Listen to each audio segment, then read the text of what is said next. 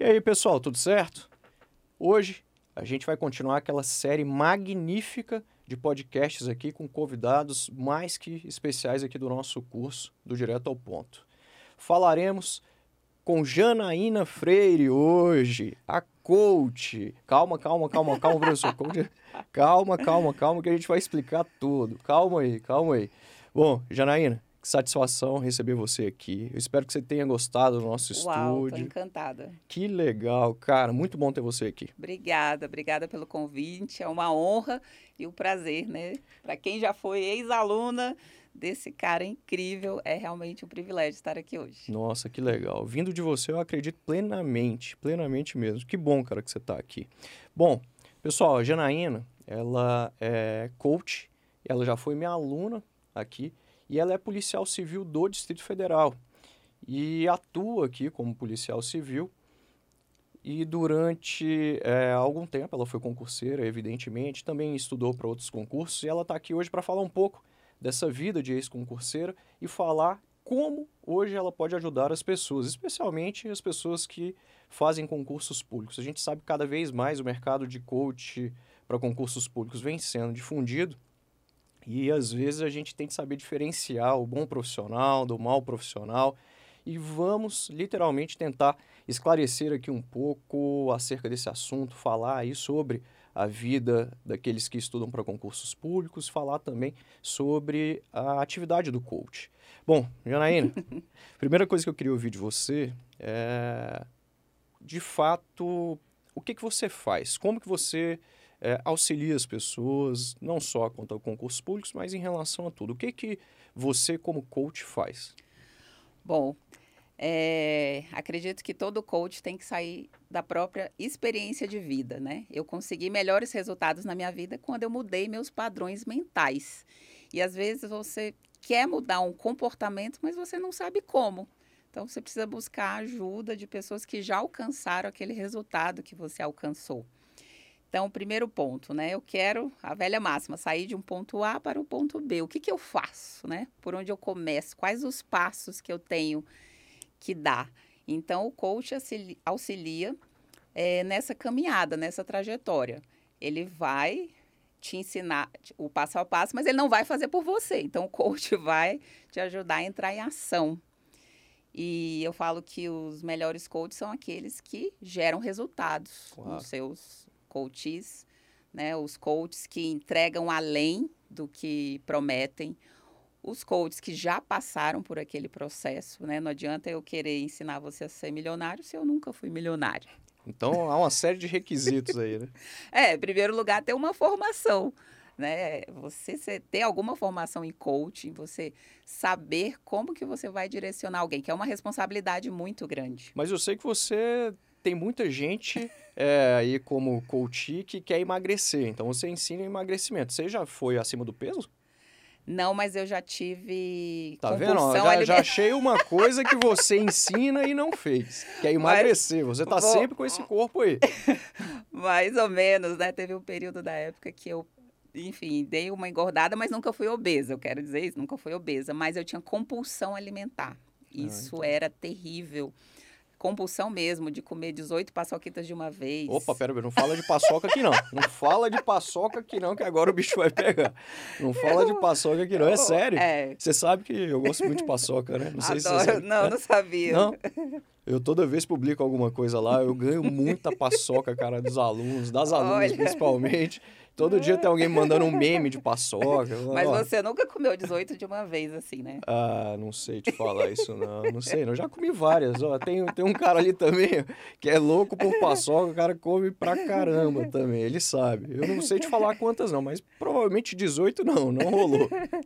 Pois é, e aí eu fui entender que era uma questão emocional. Eu queria preencher um vazio, que eu não sabia qual era, e eu preenchia com comida. Não claro. só com paçoquita, né? Mas com diversos tipos de comida. Então, por isso que eu fui buscar o coaching para minha vida. Bom, tô precisando de você, então. tô precisando. Conte comigo. Eu quero um coach só para ver se eu largo a paçoca. podemos, podemos. E aí depois eu fui vendo outras transformações que eu podia ajudar as pessoas. Por exemplo, eu sou é, o meu case, digamos assim, de autoestima. Eu era uma pessoa com baixa autoestima, sem Isso é amor importante, próprio, hein? que não acreditava em mim, nos meus sonhos, que tinha medo de me expressar, tinha medo da rejeição. Eu não queria ouvir um não, não sabia. Aliás, eu não sabia falar não. Ah, isso é uma coisa, pra gente ter sucesso na vida, você É. tem que saber falar não. Aqui, ó, um storytelling aí, já vou, já vou passar. Aqui, por exemplo, no curso. Cara, tem vezes que é difícil. Recurso. Hum, Grandes concursos, PRF, PF, PCDF, Secretaria de Educação, há uma demanda muito grande, cara. Muitos alunos procuram a gente para poder fazer recurso. Só que há um limite. sim. Gente, eu não consigo, eu só faço recurso em regra para ex-aluno aqui do curso, especialmente nesses grandes concursos. E daí, é, muita gente acaba procurando a gente aqui, eu não consigo atender a todos. Às vezes, o prazo de recurso que a banca é, proporciona é muito exíguo, Uhum. é cerca de 36 horas. Caramba. É muito É, curto. pouco. Ela divulga o resultado hoje às 9 da manhã, você tem até amanhã às 18 Uhum. horas para entregar o recurso. Isso, evidentemente, é para tentar conter a quantidade de recursos Sim, né, verdade. que vão ser entregues. Evidentemente que as bancas fazem isso. Por isso que eu falo que tem de ter uma lei séria para concursos públicos aqui eh, no, no Brasil. Eh, em razão disso, em razão Sim. de não haver regras claras. As bancas fazem, cada uma faz uma coisa, Nossa, cara. Cada uma faz uma é. coisa. Então os alunos ficam desesperados, eu tenho aqui a minha demanda e tenho de tentar atender a todos. Muita gente. E você não consegue atender a todos. Uhum. Por isso que dizer não é, é Nossa. sucesso. Porque se você fica aceitando o recurso toda hora, você fica naquela, não, eu quero porque é mais dinheiro, não. Não. Não pode ser assim, né? Você tem de limitar ali e tentar fazer bem aquilo que você já tem contratado ali. Então eu sempre falo isso para os alunos, mas muita gente acaba não entendendo. É, Sucesso na vida é a gente saber falar não é também, né? verdade. E é libertador. De fato. Porque às vezes você não quer fazer algo, mas se a pessoa tem aquele desejo de agradar, de ser aceito, se sentir amado, ela vai acabar falando sim. Então, por meio do coaching de ferramentas, eu comecei a aprender a, a falar não. Não sei se pode falar palavrão, mas aquela com F. Pode falar, pode falar. Foda-se, é tipo muito libertador, né? É, mas nem é, aí. tem, tem coisa que a gente tem de literalmente fazer É, isso aí, sim, cara. não se preocupar com o que vão pensar de mim, né? Porque eu não tive apoio para fazer concurso da polícia. Isso é uma coisa importante também, não é verdade, né? A gente, eu vou te perguntar sobre isso, mas isso é outra coisa importante que você está tocando. Então, vou aproveitar que tem um coach aqui, cara, eu já vou, já, né? Aquela sessão aí com o coach. Mas é, eu penso que isso é um dos principais problemas hoje com a divulgação em massa desses estilos de vida nas redes sociais. A gente tem uma grande dificuldade de é, se aceitar e de não estar Uhum. nem aí para o que as outras pessoas vão pensar da gente, né? Sim. nas nossas ações. A partir do momento que. Eu acho que esse é o grande gap, sabe? É, Quando você tem essa virada de chave, cara, você não tem que estar nem aí para as outras pessoas. Eu tenho certeza de que várias pessoas, quando a gente criou aqui o nosso podcast, quando viram, né, falaram: ah, não tá legal, alguma coisa aconteceu. Para mim só chegou coisa positiva. Mas se a gente ficar dando ideia para isso, né, a quantidade de pessoas que veem o negócio, mas não curtem, não falam nada, é, é complicado. E a gente fica com Sim. isso, né? A gente fica com essa, essa dificuldade. Mas a partir do momento que a gente vira a chave para isso, Nossa, e depois que a gente entende que as pessoas vão te amar e te odiar pelo mesmo motivo. Então, é, se eu acho você foda, incrível, é porque eu tenho algo de disso que eu vejo de você dentro de mim. E da mesma forma, se eu acho você chato, sei lá o quê, é, é porque também tem algo dentro de mim relacionado a isso. é verdade. Então, isso gera um desapego. Hoje, eu não me importo. Ah, não gosta de mim? Não tem problema. Tá tudo bem, tá tudo certo. E Exatamente. autoestima é isso, não é pensar, ah, as pessoas vão gostar de mim. Não, é, é pensar, tá tudo bem se elas não gostarem. É verdade, você tem toda a razão, cara. Ninguém tem obrigação de gostar da gente. Eu tenho certeza de que muita gente não gosta de mim, já falaram isso pra mim é, muitas vezes, mas é isso. Eu também não gosto de todo mundo, mas é cada um É. na sua, cada um fazendo o seu trabalho. Respeitando. É, e a partir do momento que a gente entende isso e convive com isso, com pessoas que gostam, pessoas que não gostam, com Uhum. comentários positivos e negativos, a gente vai adiante. Se a gente ficar dando é, ouvido a tudo isso, Nossa, nossa gente. vida para, né? Para, não Nossa dá um passo. É verdade. Agora, vamos direto ao ponto. Vamos aos pontos polêmicos. Eu já havia mencionado algo aqui na, na introdução aí é, do teu perfil no nosso aqui no nosso bate-papo, mas eu tenho de te perguntar. O que que acontece? Eu sempre fui meio res resistente a, a coaches, Uhum. sempre, sempre. Porque eu via muito nos coaches um trabalho muito parecido com o do psicoterapeuta, da psicoterapia. Uhum. E eu sei que muitas vezes as pessoas têm essa dificuldade de entender a separação dessas duas atividades porque não Sim. conhecem bem o trabalho do, do coach, o que, que o coach faz. Mas não é bem, no, no meu caso, né, especificamente, eu já li alguns livros, até Aham. comentei com você, Paulo Vieira, você também, eh, José Roberto Marx, né? É, E entre outros, Tony Robbins, né? Os, os mega, né? Os caras Uhum. muito bons eh, do, do coaching. Mas eh, eu entendo que tem coaching para tudo, para emagrecimento, para relacionamento, para carreira, para Sim, finanças, que é uma coisa finanças, extremamente é. importante. verdade. O, o coaching da vida fitness, né? Tem. Eu vejo isso de uma forma assim muito muito específica. Eu acho que esses profissionais são profissionais extremamente capacitados. Por exemplo, você está treinando numa academia. Cara, vai ser diferente se você tiver alguém te acompanhando É. ali. Vai ser Uhum. diferente se você tiver um coach Sim. que é entendido daquele assunto, como você falou, é um cara que já passou por isso, é um cara que tem formação para aquilo, é uma pessoa Sim. que já impactou a vida de outras pessoas, então Uhum. ela tem propriedade para falar. É o que a gente chama de autoridade. Então, Isso. aquela pessoa constituiu uma autoridade em relação àquele assunto. Uhum. Ela realmente tem é, expertise naquilo. Mas às vezes eu vejo assim, o coach começa a entrar muito, o cara começa a receitar ritalina. Nossa, o cara, é- o não cara pode. tem muito charlatão. Tem. né? Tem muito charlatão. Tem. E eu vejo uma dificuldade, uma dificuldade muito grande quando o trabalho do coach, ele começa a adentrar, eu divulgo memes de coach direto nas redes sociais, eu falo, eu falo um monte de coach, aí muita gente fala, pô, mas você também é coach. Na verdade é diferente. Aqui eu sou mentor, eu sou o mentor, né? Eu sou o mentor, eu ensino o cara a fazer, é diferente, porque há uma Aham. diferença, né? Então aqui eu ensino o cara a se comunicar na linguagem Aham. oral, na linguagem escrita, especialmente, Sim, como professor sim. de redação. Então há uma diferença muito grande em relação a isso. Uma coisa é você ensinar, outra coisa é você dar as ferramentas para a pessoa se desenvolver, É. que é o que o coach faz. Isso. né? Agora o mentor ele literalmente ensina. E aí eu, já fiz isso muitas vezes aqui.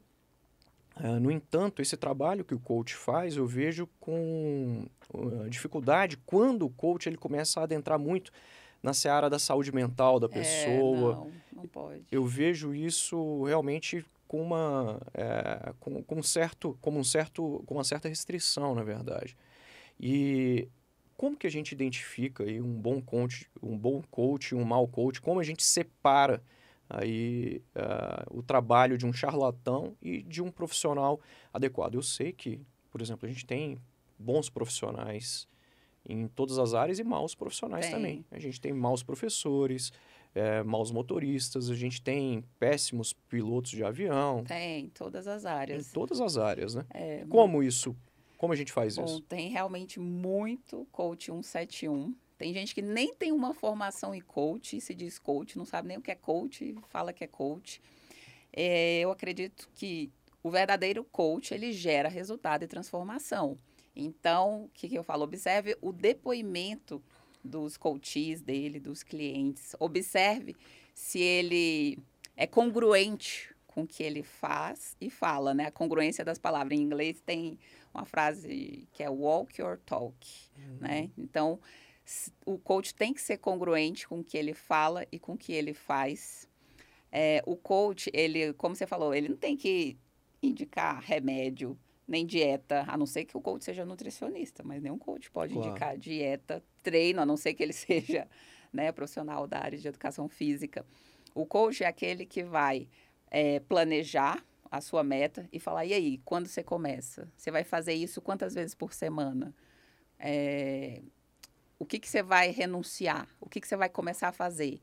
Tá, eu quero prova, me manda foto que você está fazendo. Eu quero ver o resultado. Então tem cobrança ali tem. também, né? E tem coach que demite o coach. Ele fala, não, você não vai trazer resultado. exatamente, eu não quero você para depois você falar mal do meu trabalho. É, olha que eu já fiz isso aqui, viu? Quando eu mentorava algumas pessoas aqui na redação de discurso, e você foi uma delas que continuou, que prosseguiu, mas eu já fiz isso aqui. Eu via que o aluno ele não fazia o que eu solicitava ele, ele pagava uma grana Nossa. aqui para ficar todo mês aqui comigo. Nossa. E aí era a época que eu atendia de forma individual, eu fazia Aham. realmente uma mentoria ali com o aluno, eu ensinava passo a passo de forma individual. Quem Eu tive quisesse. esse privilégio. É verdade, foi sensacional. Eu também aprendi bastante com você. Aprendi muito com você. Você é uma pessoa muito experiente, já sabia escrever, você só precisava de um direcionamento para a prova discursiva. Você só precisava disso. Então aí é cada um no seu quadrado. né? É. Se, eu, se eu for para sua área de comunicação, que eu sei que você é formado em comunicação, ou se eu for lá para delegacia fazer o trabalho lá que você tem de fazer como policial civil, Uhum. eu, no- nos, nos primeiros dias, com certeza não vou saber nada daquilo ali. É. Ainda que eu tenha alguma noção, não vou saber nada. Então você vai ter que me mentorar. Você vai falar, é para você fazer assim, desse, desse jeito. Isso. E foi mais ou menos isso que a gente fez aqui. Mas, é, conforme eu, eu tava te falando, que eu já esqueci o que, que eu tava falando, já esqueci completamente, mas é, é basicamente isso. Em relação a, a, a demissão dos, dos coaches, né? É. Aí havia uma, uma menina que ela não tinha tempo, cara. Ela queria muito ser policial civil, ela queria estar onde você está hoje. E ela, ela era muito atarefada, ela não tinha filhos, não tinha namorado, mas ela trabalhava para uma empresa privada, ela fazia um monte de coisas. Só que ela nunca fazia as redações que eu solicitava, ela Uhum. nunca fazia as atividades que eu solicitava, às vezes ela faltava ao nosso encontro, e aí acabou acontecendo Nossa. isso. Eu falei, cara, ela não vai ter resultados, e eu não quero tomar o dinheiro da menina e nem participar do, do fracasso, porque Sim. ela não está se dedicando de forma necessária, né? Eu não consegui falar para ela tudo isso, embora eu já tivesse falado no Uhum. passado, mas eu acabei rescindi- rescindindo o contrato dela para que a gente não fosse adiante. Então tem muito isso, o coach, ele depende do outro, né? É. Ele depende dessa, é uma, é uma rodovia de duas mãos, né? Uma via de... Exatamente, é de lá e de cá. Eu sempre falo assim, ó, eu vou dar o meu melhor, meu 100%, eu quero de você também o seu 100%, porque eu vou dedicar tempo, energia para ver o seu resultado, porque o seu resultado também é meu, eu quero mais que nunca que o meu coach tenha resultado. E eu ficava muito feliz quando às vezes em uma palestra a pessoa tinha um resultado, eu falava assim, eu já cheguei é, a palestrar uma vez numa universidade, depois a pessoa que me convidou disse que encontrou a amiga dela e depois de um período de férias, e a amiga tinha emagrecido. Ela falou, nossa, mas o que, que você fez para emagrecer? Ela, não, ah, só coloquei em prática as coisas que a Janaína falou na palestra. Eu falei, caramba!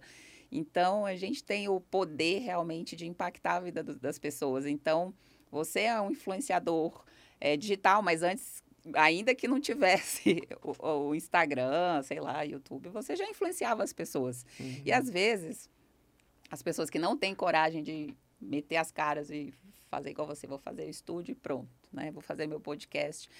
É, elas ficam querendo esperar que esteja tudo pronto, tudo perfeito. E a velha máxima, feito é melhor que perfeito. Então vão vir críticas. Ah, igual eu escuto dos colegas da polícia, você é blogueirinha, você é blogueirinha.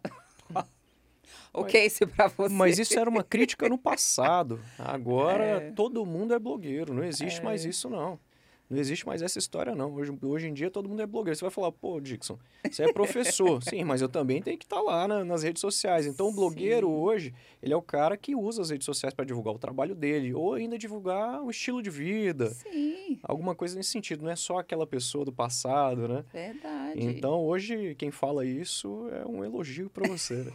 É, independente se é no mundo digital ou não, a gente influencia as pessoas. Se eu falar, nossa, fui no restaurante tal, comi a comida maravilhosa, atendimento muito bom, já tô te influenciando. Claro. Então, todos nós influenciamos uns aos outros o tempo inteiro. Então, é essa coisa de que é, ficar chamando os outros de blogueira é de quem ainda não entendeu que o mundo está em transformação total. Estamos na era do conhecimento.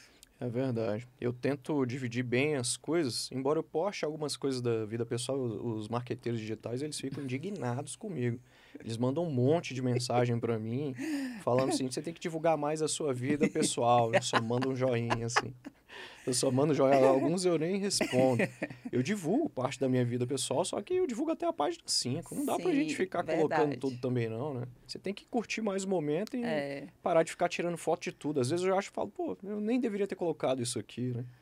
A tá? vida também acontece offline. É verdade, embora a gente tenha, a gente dependa disso. Né? É. Acho que hoje todo mundo, de fato, é, tem uma vida online e a gente já viu o que, que as redes sociais querem. Né? As Sim. redes sociais, o próprio Facebook, é. Instagram, WhatsApp, agora o metaverso. Né? É, mas eu até entendo as pessoas que querem saber mais da sua vida, porque na programação neurolinguística existe uma técnica chamada modelagem. Olha aí, já está já tá sessão. Vamos lá para a sessão. Por exemplo, ah, eu quero ser é, uma professora de redação de sucesso igual o Dixon. Então, eu quero saber o que, que você come, o que, que você faz, o que, que você pensa na hora que você acorda. Uhum. Eu quero saber a sua rotina, porque eu vou começar a modelar porque se você está tendo sucesso, é porque você está fazendo alguma, algumas não, várias coisas que eu não estou Bom, fazendo. Bom, eu já divulguei foto do meu café da manhã, já divulguei foto do meu almoço, do meu jantar, exatamente. Já estou nesse caminho aí. Sim. Não tá bom não isso? Quero saber o que, que você está lendo. Lendo. Então. Isso é... eu sempre divulgo, viu? Os é... livros que eu leio, eu sempre divulgo. Então, essa técnica é chamada da modelagem. Eu não sei né, como chegar ainda a ser a profissional que eu quero ser, mas eu vou me inspirar naquela pessoa que já é o que eu quero ser. vou começar a agir mais ou menos como ela. Entendi. É, eu acho que isso é fundamental. Bom, então, pelo que a gente viu aqui, o coach, ele tem esse papel, ele é, quer que as pessoas atinjam um resultado, ele vê quais são as principais dificuldades da pessoa, o que, que ela quer aperfeiçoar, uhum. e ele traça esse caminho, ele pavimenta Sim. esse caminho aí, mas dá as ferramentas para a pessoa ir lá Sim. e se desenrolar. E cobra. E né? cobra, né? E cobrando, é. evidentemente. Sim. Legal, então eu posso dizer que eu sou um coach. Com certeza. É, a gente cobra aqui bastante do, daqueles que fazem os nossos cursos, né? Eu cobro muito também daqueles que fazem o TOR aqui, que é o treinamento oficina de redação, uhum. que é uma uhum. oficina que a gente faz que pode durar até 10 semanas, e aí toda semana o cara tem de apresentar a redação, a gente corrige, é um processo parecido com o que você fez, só que não tem aquele acompanhamento individual cara a cara uhum. ali. Mas o aluno faz as redações e envia para cá. E tem gente que reclama, porque eu coloco as observações nas redações, às vezes, e elas são bem né, objetivas, bem diretas, né? Mas isso é ótimo, porque você quer extrair o melhor. Às vezes nem a pessoa sabe que ela tem potencial, que ela pode mais, e você está lá extraindo o melhor dela, está lá é forçando. É e me conta aí, você atende todo tipo de, de gente? Eu sei, a primeira coisa é o seguinte, todo tipo de profissional, de pessoa, alguém que está infeliz, alguém que quer melhorar o relacionamento, mas eu quero saber especialmente dos seus cases aí de sucesso em relação aos concurseiros. Eu sei que você já foi é, coach lá do GRAN, você já teve uhum. lá por um tempo, não sei se está agora especificamente, calma aí que você vai falar para gente. E eu sei que você já teve vários alunos também. E sei que você tem também uma grande penetração no público feminino. Sim. Há uma conexão profunda entre você e as mulheres. Eu já vi várias coisas no seu perfil, mas eu sei que você tem também vários coaches que são homens. E me fala aí um pouco disso, em relação aos seus, é, aos seus coaches e a galera do concurso público, cases de sucesso. Uhum, tá. Eu, na verdade, há três anos eu criei a primeira mentoria chamada Autoestima para Passar. Olha aí. Porque eu acredito que sem autoestima você não consegue alcançar seus objetivos. Porque se a pessoa não acredita nela, é, não tem autoconfiança, então, hum. é, a autoestima ela está relacionada também a vários outros aspectos. Ela, há uma conexão direta, entre a aceitação da pessoa, quem ela é, o corpo Tudo, que ela tem, dinheiro, relacionamento, a forma que ela pensa, o, o atual estado civil dela, a Tudo. grana que ela tem, é. com o sucesso que ela pode ter em uma Sim, outra área da vida. Porque vem ligado a um monte de coisa, merecimento, uhum. por exemplo, se a pessoa acha que ela não merece, ela nunca vai conseguir. Não vai ter. E esse curso acabou sendo. A mentoria foi interrompida, é, porque foi na época que eu tive um AVC, não sei se você lembra, né? Eu lembro, eu até falei com você é, no Instagram. E aí. Mas está tudo certo Tudo. Agora, né? Eu vi uma Graças foto no hospital, né? Que você tinha postado. É. Foto no hospital. Mas... Conta pra gente depois. Tá. Agora você vai falar dos cases de sucesso, mas não esquece de falar para mim, não. Porque eu acho que se você não tem uma mente poderosa, que é um pouco do que você está uhum. falando agora. Eu é, instiguei aqui o programa falando, ah, quer dizer que há uma conexão direta, mas eu sei que há uma conexão direta, eu tenho plena certeza disso, entre o que você pensa a respeito uh, de você e onde você quer chegar. Eu sei que há isso. Quando a gente mentaliza alguma coisa, isso vai contribuir significativamente para você.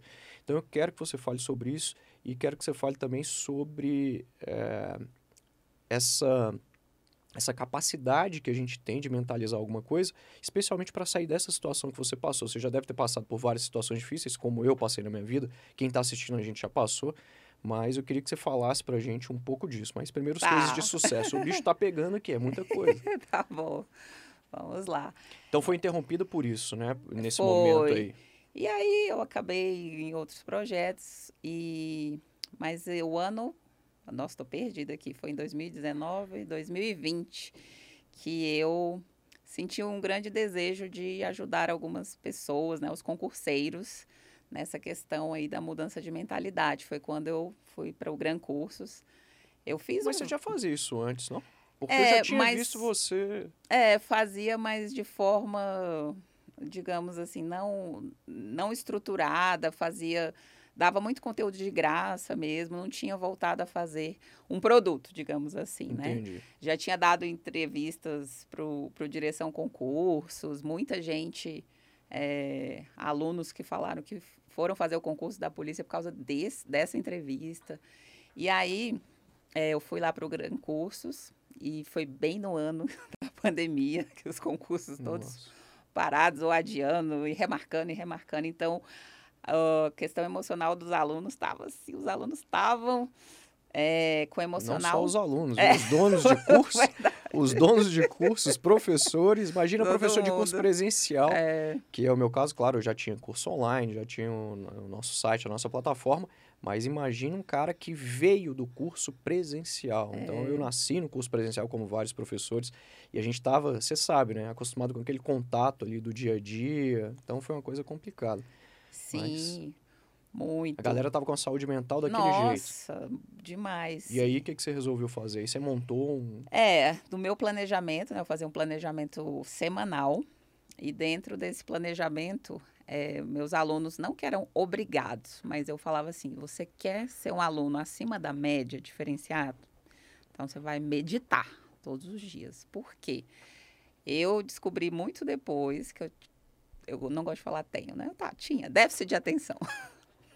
E aí eu entendi por que, que eu tinha que me esforçar mais que todo mundo, por que, que meu irmão estudava com música e eu pensava, ou eu leio ou eu escuto música. como é que meu irmão consegue estudar ouvindo música? Ou eu faço uma coisa ou outra. Eu já fiz isso. Na verdade, quem trabalha aqui comigo sabe, todo dia que a gente se fala muito pelo WhatsApp, eu tô corrigindo redação, eu tô fazendo um monte de coisa, tá rolando música clássica ali, é perfeito. tá rolando. Hoje eu faço isso, olha só como eu evolui, hoje eu é faço é isso. Então, por quê? A meditação melhora o foco, concentração, a questão da ansiedade, que é o, a, não, o mal não só dos concurseiros, mas de várias pessoas. É o mal do século XXI, cara. É. Depressão é a doença do século XXI e ansiedade é, um, é o gatilho para depressão. É. Então, eu falava, você vai meditar. A atividade física era fundamental. A maioria dos meus alunos eram de carreiras policiais. Então, óbvio que a atividade física tem claro. que estar dentro mas eu pegava muito na questão da meditação, porque para quem não sabe também outra outro benefício da meditação é que a meditação, bom, existe um estudo que que comprova que a meditação feita por dois meses seguidos melhora a aliás, aumenta a massa cinzenta do cérebro. Aí você fala, mas para que serve a massa cinzenta do cérebro?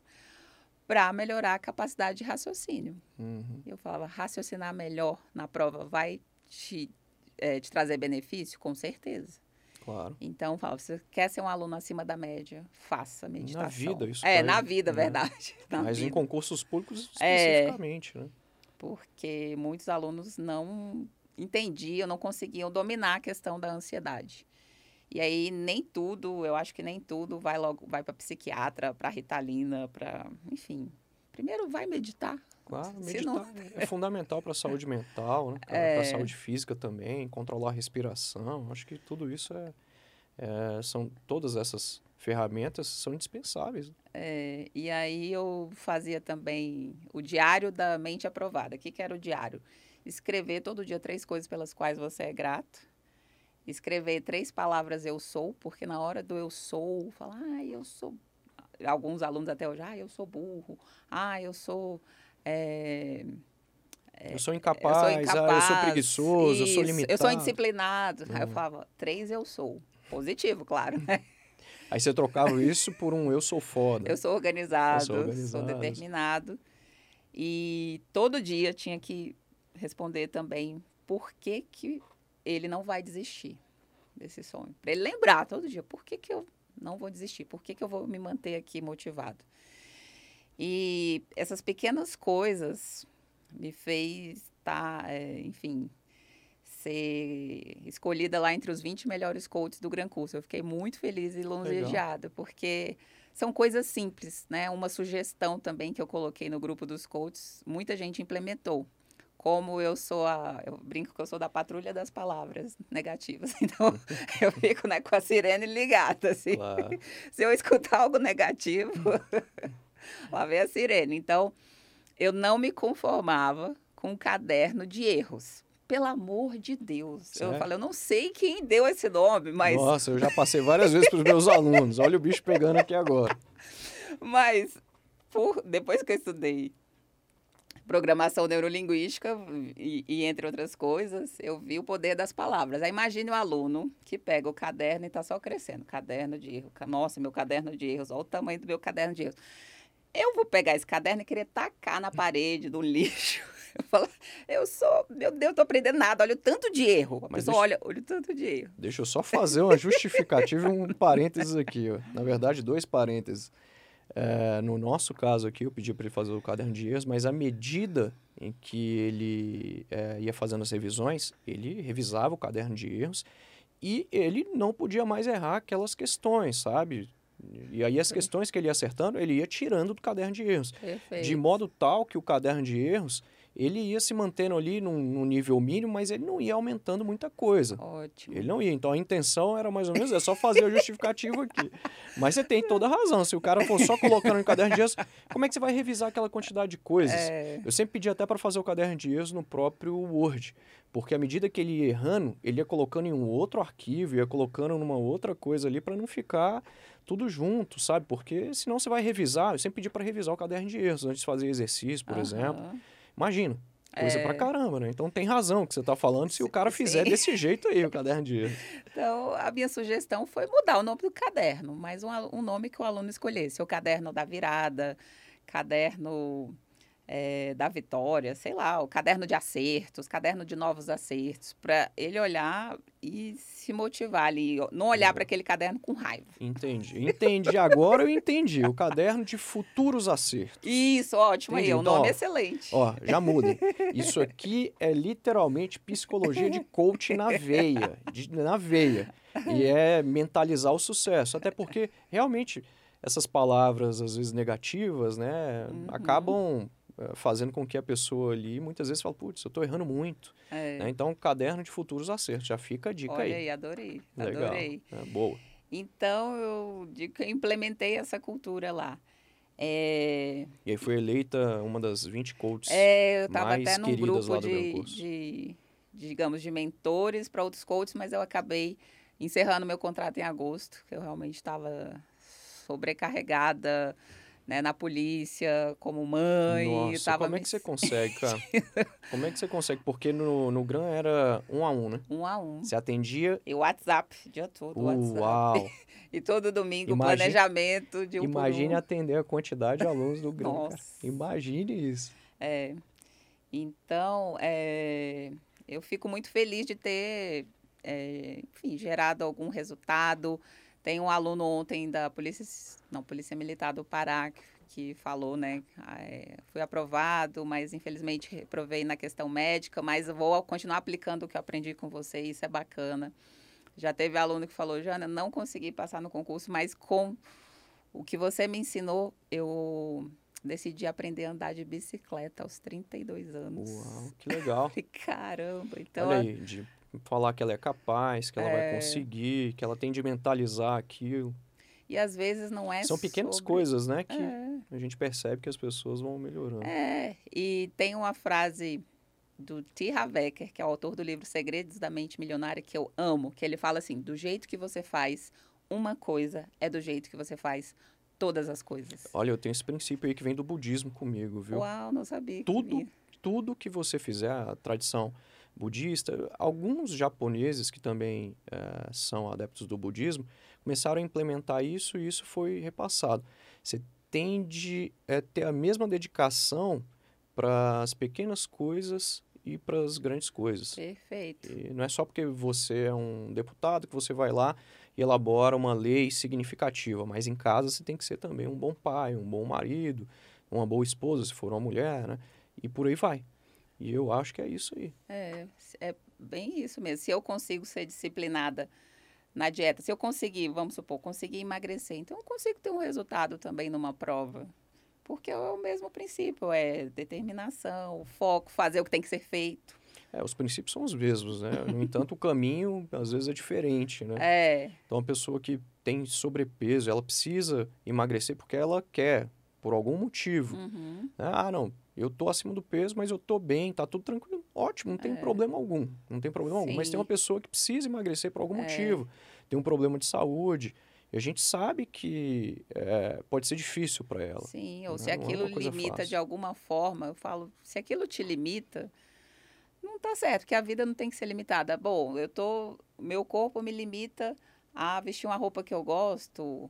Enfim, se aquilo te limita, então é, acho que tá na hora de mudar. Da mesma forma, se viver uma vida, se não passar nesse concurso me limita, né, era o meu caso, eu não eu queria ter mais liberdade de escolha, de ah, comprar o que eu quero, de fazer uma viagem, de ser independente, né? Então eu estava limitada. Então o concurso ia me trazer uma liberdade de certa forma, então é isso que eu vou buscar.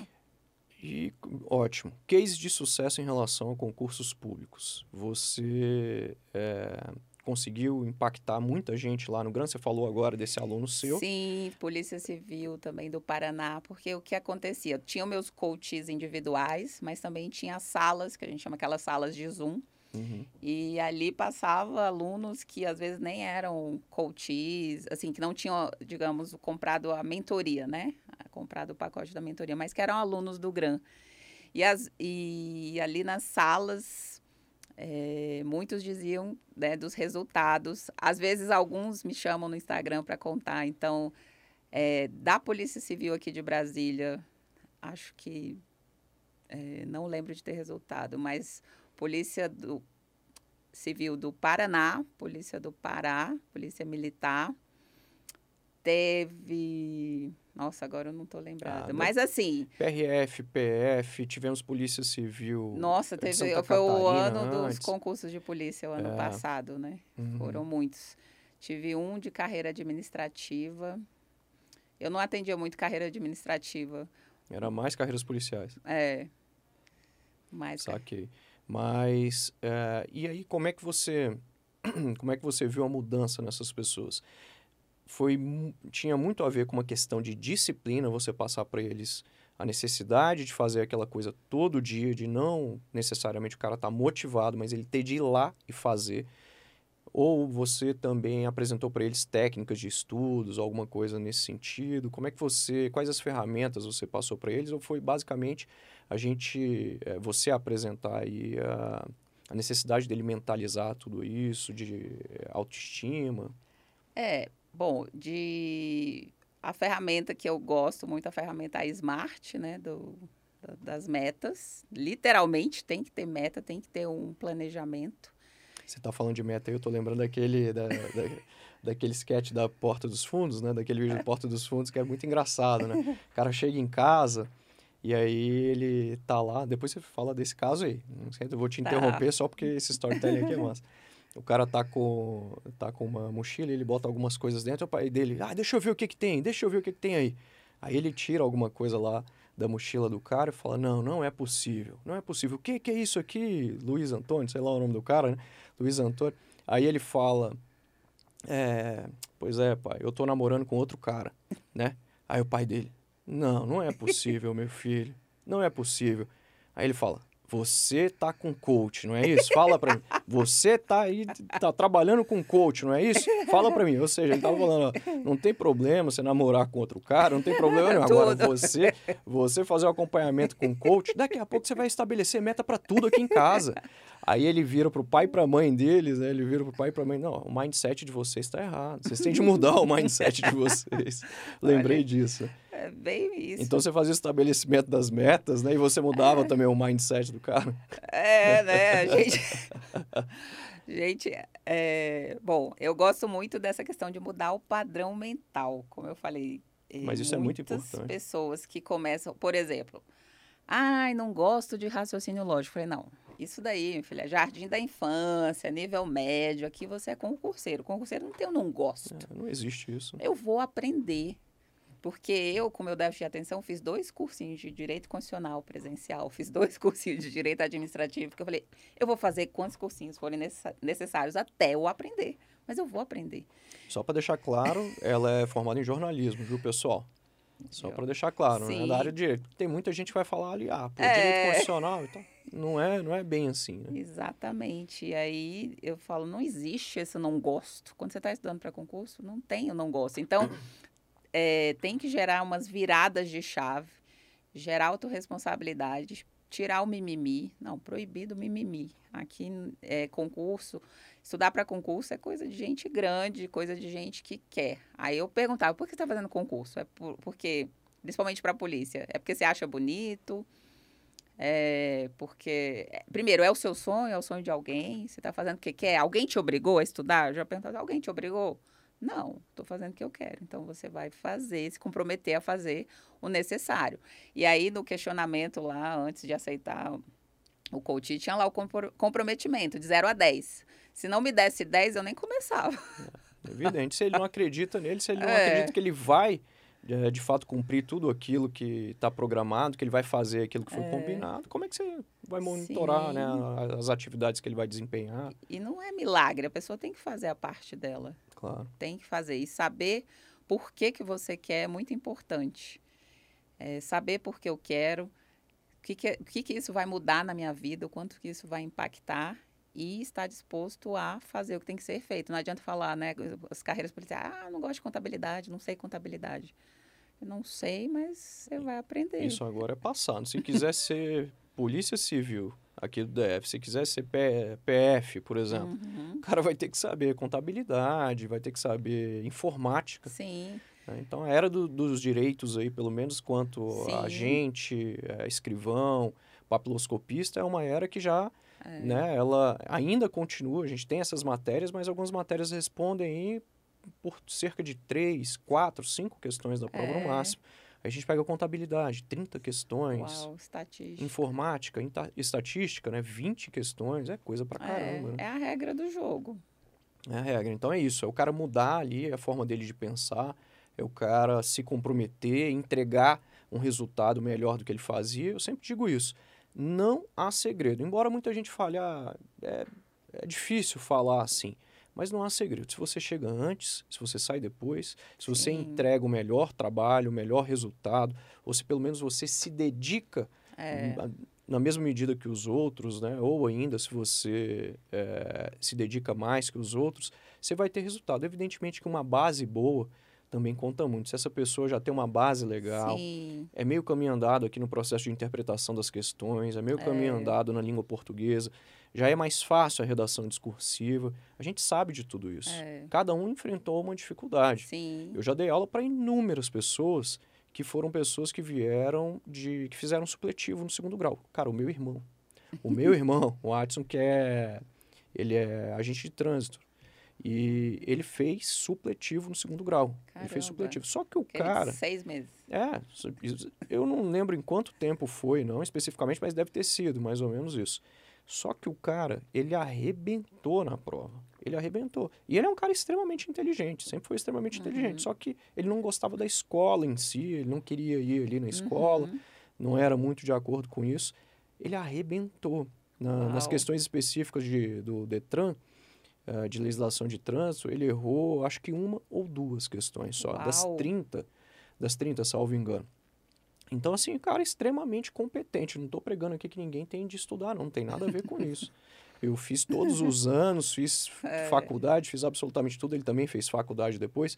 Mas é só para mostrar que todo mundo é capaz, que todo mundo pode Sim. fazer a coisa acontecer.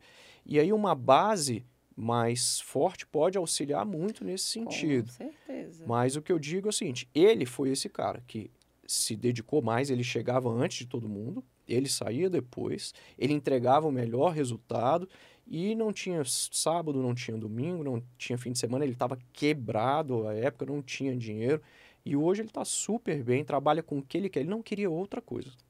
Para ele não funcionava. Não funcionava. Ah, não quero ser polícia. Não, não serve. ele entende tudo de trânsito, ele que entende bacana. tudo de carro. Olha aí. E o cara tá no lugar que ele queria, fazendo o que ele queria, da forma que ele queria, no plantão que ele queria. Olha que perfeito. Olha que legal. É. é essa mudança, né? Então. Exatamente. Eu sempre falo para os alunos: passar em um concurso não é coisa de ET, não é uma coisa de pessoa acima da média. Todo mundo consegue. É, eu falo, gente, se eu conseguir com déficit de atenção, não é com, com filha, minha filha tinha, sei lá, sete meses. É, todo mundo consegue. E eu no, no, meu concurso ainda ficava, às vezes, me comparando com meu irmão, que meu irmão, sim, ele é acima da média. E o cara aí, tipo, seu irmão. e aí, meu irmão, ele passou em sete concursos em Brasília. O último, ele ficou em segundo lugar no Tesouro Nacional.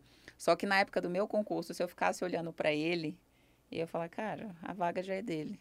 E ele não passou. Ou seja, a gente não pode se comparar com ninguém. Né? É. A gente não pode se comparar. A gente vê esses, é, esses cases aí, mas em regra, eu sei que a gente acabou de falar aqui que não tem segredo, é você estudar, ou seja, o básico à prova, que é você uhum. fazer muito exercício, é você chegar antes, toda aquela história que a gente contou aqui. Uma base boa também vai te auxiliar em algumas coisas aqui, mas é muito importante que é, a pessoa, além de tudo isso, ela entenda que ela é capaz, que ela pode fazer aquilo, que ela vai chegar lá. Sim. Né? E, e, esse processo de, de coach, ele auxilia muito nisso. É, e se a pessoa não sabe como, vai buscar ajuda de quem pode auxiliar. Por exemplo, é, fazendo o seu curso, eu aprendi a fazer redação. E as pessoas podem falar, mas você já é jornalista, você sabe fazer redação. Não, meu filho, você escrever. você escrever para o jornal. É. Né? Mas a redação eu não posso falar, não posso escrever com a minha inspiração, o meu ponto de vista. Então, o que, que eu vim aprender no Direto ao Ponto? Técnica. Né, aprender que eu tinha que cronometrar meu tempo, que o básico eu não fazia, cronometrar meu tempo de redação. Uhum. Escrever o que o examinador quer ler, não era o que eu queria falar, mas é o que ele quer ler. Porque depois da redação eu olhava assim, nossa, que redação sem sal. tipo, sem sal. Mas tirava nota alta, né? Porque, Porque ainda mais você, como jornalista, quando começou a ver esse processo de, de redigir para concursos públicos, foi uma coisa marcante, né? Porque é, é bem diferente. E aí eu aprendi toda a técnica. Eu falei, olha aí, o cara sabe, já tem todo o caminho. Para que, que eu vou perder tempo, energia, quebrar a cabeça, se você já vai lá e me dá, olha, o passo é esse, esse, esse. Caramba, quanto vale isso? Encurtou o meu caminho, economizei energia. Com certeza. Ganhei autoconfiança. Cara, eu sei fazer redação. Pode me dar o tema aí, claro, né? Vou ler, vou estudar, mas Evidente. pode vir o tema aí que eu sei fazer a estrutura lá. Então, isso gera autoconfiança. E redação é importantíssimo. Eu falei para você que com a minha redação eu subi 361 posições. É verdade, olha só. E eu, bom, é muito difícil um concurso hoje sem redação. Pelo menos uhum. carreiras policiais é impossível. Uhum. Concurso sem redação só se for da prefeitura, sei lá. Impossível. Aqui, se for de polícia, é, é impossível. É, tribunal também é muito difícil a gente ter, cara, mas é, hoje, quando a gente fala de concursos públicos, escrever é fundamental. É. Na verdade, é o seguinte: a gente se comunicar é fundamental na nossa Sim. vida, né? Isso é muito importante. Se comunicar na linguagem escrita para quem quer ser um servidor público é especialmente relevante.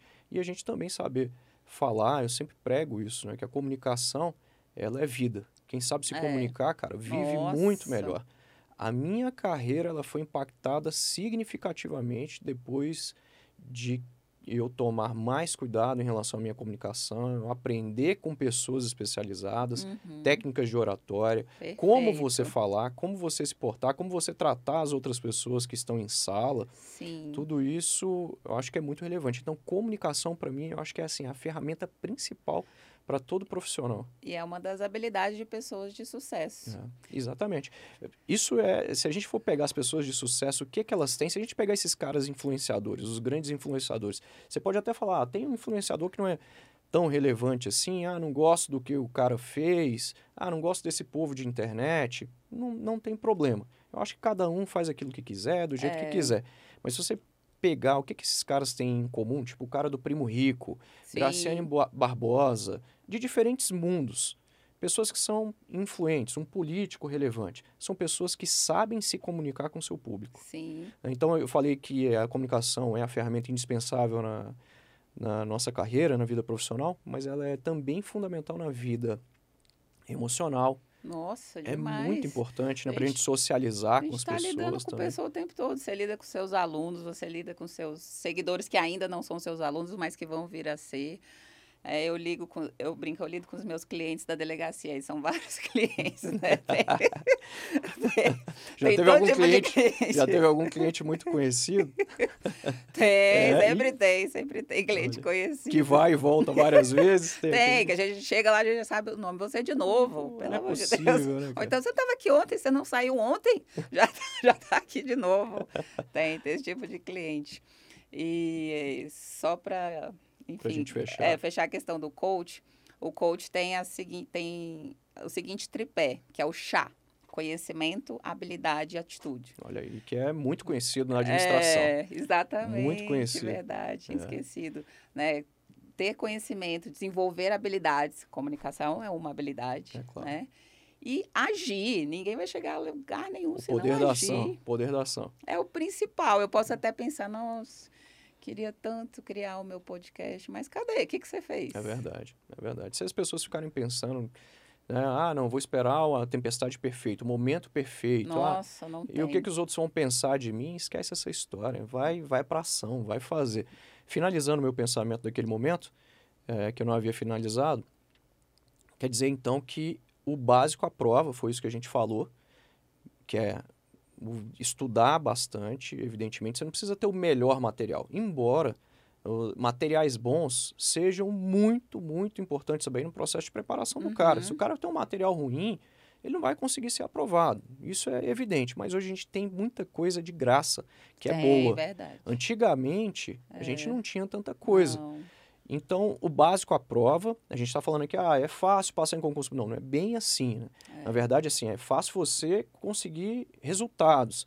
É você chegar antes de todo mundo, é toda aquela Uhum. história, é você se dedicar mais do que todo mundo. É claro que é importante você ter um bom material, um bom professor, a gente está falando isso aqui. Uhum. Para mim, essa história de que, ah, eu aprendo sozinho, é é possível? Claro que é possível, É. evidentemente. Agora, quando você tem um bom professor, é o que você falou, o seu caminho vai ser encurtado É. bons professores, eles são ferramentas muito relevantes para você passar em concursos públicos. Demais. São demais. professores que vão passar para você, de fato, o que a banca cobra, do jeito que ela cobra, da forma que ela cobra, e a sua dedicação, a sua vontade também é muito importante. Agora, é claro que os concursos públicos hoje são mais difíceis, a gente tem uma concorrência Uhum. muito grande. Tem gente, você vai ver case de sucesso de pessoas aí que falaram: ah, eu passei em seis meses, estudando seis meses, mas esse cara tem uma base muito grande lá Sim, atrás. Verdade. Esse cara era o melhor aluno da turma É. dele, ele era o diferencial muitas vezes, ou ele estava estudando também, só que não contou ali como tempo de estudo. Ah, já É. estudei para concurso, mas faz três anos. Só que o cara firmou uma base muito boa em Sim. língua portuguesa, administrativo, constitucional, penal, processo penal. É, foi o meu caso. Aí o cara vem, estuda seis meses e passa. Então, na verdade, É. sabe, não é bem assim. Hoje é muito difícil alguém estudar para um concurso em seis meses e passar. A regra é estudar um ano ali e a Sim. partir de um ano você colher resultados. Verdade. Quem entra agora. A não ser que o cara vai fazer um concurso que caia muito direito. E ele é bacharel em direito, Uhum. ele é advogado já.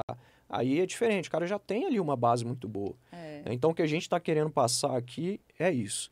Bom, fechamos esse assunto aí do, do coach. Foi muito interessante ver isso, entender a sua visão também e passar para as pessoas aqui que o trabalho do coach para concursos públicos, ou seja para concurso, seja Uhum. para outra área, como é o seu caso hoje, ele é relevante porque esse profissional ele vai traçar metas, vai pavimentar o caminho da, da aprovação dessa pessoa, para ela atingir o resultado, o objetivo que ela Uhum. quer. Em relação à sua vida de concurseira, na verdade é ex-concurseira, né? E, de, fala aí para mim, como é que foi quando você estudava? Era uma pegada diferente? Quando você entrou na polícia, como é que foi esse processo de preparação? Quais foram os perrengues que você enfrentou? Pontos positivos, pontos fracos? Como é que foi isso? E como você viu, assim, a sua aprovação? Quando você ficou sabendo, cara, meu nome saiu no Diário Oficial do Distrito Federal, no DODF, fiquei sabendo. Como que foi isso? Fala aí da sua preparação Tá, e de vou- tudo isso. Vamos lá, por ser formada em comunicação social, jornalismo, eu vislumbrei concurso para jornalista. Então, só que os concursos na minha área eram duas vagas, uma vaga. E aí o famoso atirar para todo lado. Comecei a atirar para todo lado, porque as- a- ouvindo as outras pessoas, né? Eu ainda não Claro. tinha essa autoestima, autoconfiança que eu tenho hoje, então eu escutava, faz todos os concursos que aparecer, faz que uma hora dá certo, vai fazendo, vai fazendo. E eu falei, nossa, que furada, fui fazendo. Aí uma hora eu estava estudando é, administração financeira orçamentária. Não, era uma, mas não tinha foco. Nossa. Então, não ia. Então, fiz vários concursos para jornalismo. Eu, não, eu perdi as contas, sei lá, devo ter reprovado nos 20 concursos. Eu não contei, mas eu devo ter reprovado nos 20. Ia lá fazer por fazer. O que é super normal. É, porque eu escutava, né, da maioria das pessoas, faz, vai que uma hora, como se fosse assim, né? Vai que uma hora dá certo, sem foco, sem estudar, sem planejamento, Uhum. e nunca deu certo. E aí, é, como jornalista, eu trabalhei como repórter no Jornal de Brasília. E os jornalistas iniciantes geralmente vão para a área policial. São os focas, né? Que tem que ser adestrado. Então, vão para a área policial porque, digamos que é a ralé do jornalismo, né? Olha A elite do jornalismo vai cobrir política e economia. a ralé cobre polícia. Só que mal sabia eu que eu ia me divertir muito. Então, eu conheci todas as delegacias de Brasília já. Você eu, chegou a, a ir para comunicação lá? Na polícia, É. fiquei um ano. Ficou um ano. Legal. Então, eu eh, já conhecia todas as delegacias, ia duas, três num dia. As minhas matérias geralmente era a capa do jornal, porque era o famoso espreme que sai sangue. Então, eu adorava ver minha matéria na capa do jornal. E aí, eu entrei no mundo da polícia e começava a querer saber do resultado dos crimes. Os delegados, não podemos falar, não podemos falar, é sigiloso, é sigiloso. Eu falei, mas que saco isso, eu vou passar nesse concurso só para eu saber como é que eles descobrem as coisas. E aí, fiz o concurso de 2005, sem foco, sem estudar. Mas, Não. mas me fala dessa. Ah, o de 2005, você foi reprovada, né? É, Entendi. era o Você concurso entrou em que eu 2009. É, era o concurso que eu podia passar sorrindo, porque quando eu vi a prova depois, só que eu não tinha base nem de constitucional, nem de admi- administrativo, a redação do concurso parecia que tinha sido feita para jornalista. Olha isso. Aquela prova, eu falei, não acredito que eu não passei nessa prova. Aí tá, né? Fica, o sonho ficou adormecido quatro anos, e eu fazendo aquele tanto de concurso, sem foco, enfim, completamente é, sem qualquer planejamento. E aí fiquei um ano e meio sem estudar. Ah, aconteceu tanta coisa no meio do meio do caminho. Eu cheguei a pedir demissão do emprego, vendi meu carro, Você trabalhava fazendo o quê? assessoria de imprensa. É, claro. Estava na época na Câmara Nacional dos Dirigentes Logistas, quando eu decidi vender meu carro, investir em cursos, livros. Falei, vou largar tudo para me dedicar. Aí, enfim, fiquei um ano ali sobrevivendo com o dinheiro do carro.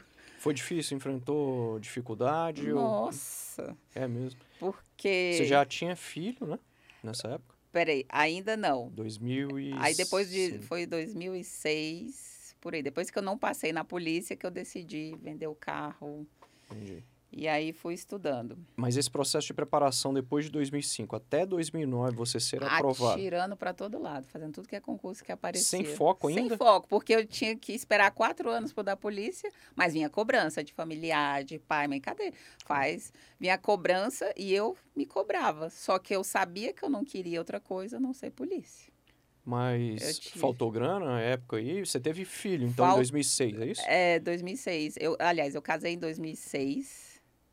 É, minha filha nasceu em 2008. E eu casei é, desempregada, sem dinheiro. E na época meu marido falou assim: ok, eu te apoio no, nos estudos, mas só te peço uma coisa: não faz concurso para polícia. E eu fiz cara de paisagem. o que ele pediu, você falou: deixa comigo. Eu, eu, tá sempre, eu costumo brincar com o aluno quando fala deixa comigo, ele não faz nada do que eu peço. Professor, deixa comigo. Foi bem Você isso. literalmente fez isso. É, eu ainda tentei aí logo depois Quer de... dizer então que a mulher ela pode ser o que ela quiser, né? Pode, o que Com ela certeza, ela pode ser. O marido fala, não vai ser polícia, ela fala, eu vou ser sim. É isso aí. É, só não enfrentei ele na época, eu aham, tá bom, mas na minha mente eu sabia o que eu Mas queria. Deu certo. É, e aí casei, depois engravidei, aí continuando fazendo tribunal, tudo que aparecia, todos os tribunais. Mas tinha de- vontade de ser polícia? Ah, polícia. Tinha vontade De mesmo. muito, meu Deus, eu já me via. Eu não podia ver uma viatura que meu olho brilhava. mesmo? Nossa senhora, o coração acelerar. Eu queria até ir para a delegacia registrar o correio, mas não tinha. Graças a Deus eu não tinha sido vítima. Mãe, cheguei, meu sonho foi realizado, só que eu cheguei no camburão, né? Nossa, Queria minha até- mãe falava, não quero camburão na minha porta. Minha mãe falava. Nossa, hoje tem tudo lá na porta dela. Nossa. E aí, é, casei. Aí, logo que eu engravidei, parei de estudar, porque eu tinha muito sono. Eu brinco que é o sono da morte, a gravidez, meu Deus. E na ansiedade, comecei a engordar. E o médico falou: para de estudar para. O médico falou: para de estudar para concurso. Você Nossa. está ficando muito ansiosa, está engordando um quilo por semana. Desse jeito, você vai ter diabetes gestacional. Para, esquece concurso. Eu fico me perguntando como é que a gente tinha saúde mental, né, cara, no passado, porque os professores eram, os médicos, né, eram É, daquele jeito, os tudo. professores daquele jeito. não era brincadeira, tudo. não. E aí, gravidei sem estudar. Ok. Aí a Eloá nasceu. E aí, sem estudar. E aí, em dezembro, Eloá estava com sete meses. Eu até brinco, né? Eu preocupada em marcar o salão de beleza do dia 31, na virada do ano. Dia 30 saiu o edital Nossa. da polícia. E eu com uma viagem marcada, viagem de família, para a primeira semana de janeiro, aquela viagem que vai vô, vó, tio, com a primeira neta, que Ou falava, gente, seja- se eu desmarcar a viagem. Era Pô, o, era o evento, né? Era o evento. O evento era minha filha, né? Eu podia até não ir, só que eu amamentava. É verdade. E aí eu falei, caramba, vou para viagem, né? Fui, voltei e comecei a me dedicar. Tinha dois meses e meio, mas é o que você falou. Tinha uma base lá atrás. Português, sempre tive muita facilidade, gosto. Base de constitucional, administrativo, penal, alguma Eu base já eu tinha tinha. visto, não era algo estranho, não era? É, não você era. Lia ali e falava assim, ainda que eu não entenda tudo, eu já passei por esse caminho. É, Eu costumo dizer isso para o aluno. É, a gente não tem dificuldade de saber a matéria, a gente tem Uhum. dificuldade de lembrar. uhum, É de lembrar. Porque saber você sabe, só que você vai resolver uma questão e fala, cara, eu não lembro disso, eu estudei isso aqui, mas eu não lembro. Então eu costumo dizer É. para o aluno, é como se fosse um caminho pelo qual você passou. Você fala o seguinte, pô, eu posso não, não é, é, saber bem para onde eu vou aqui, mas eu não me recordo do lugar, né? Eu não me recordo especificamente ali do, do local. Então eu digo que a dificuldade é a gente se recordar das coisas, porque a matéria você sabe. Bom, eu sei o caminho, eu sei que eu vou chegar ali, mas eu não me recordo aqui desse lugar. E eu acho que é, é isso, né? Então você já É. tinha esse. essa base Essa mesmo, base. um ano e meio sem estudar. Então, fui para viagem, voltei, fiz o planejamento, fiz o cronograma, tudo certinho. E ainda tinha concorrentes na família. Meu irmão e dois primos. Uma prima e um primo. Foram aprovados também. Não. E aí que entra a tal da, da comparação, né? Se eu fosse me comparar, o meu primo era formado em Direito. Poderia, ah, sabe mais que eu. Porque ele é de Direito, eu sou da Comunicação. E naquela época caía muito direito. Muito, pesadíssimo. Era uma caiu. prova basicamente feita para É. bacharel de direito. E a minha prima tinha acabado de ser aprovada na Polícia Civil de Goiás. Se eu me comparasse com ela, ah, ela já está com a base, está estudando, está com uma estrada. E se eu me comparasse com meu, meu, meu irmão, lascou, porque ele sempre Claro. foi acima da média. Então, fiquei eh, estudando, mas ainda tinha que amamentar, tinha filha que acordava de madrugada. Faltando 15 dias para a prova, minha filha foi diagnosticada com tuberculose. E aí, meu mundo Nossa. virou de ponta cabeça, porque a, a empregada que me ajudava estava com tuberculose, ela que passou para minha filha.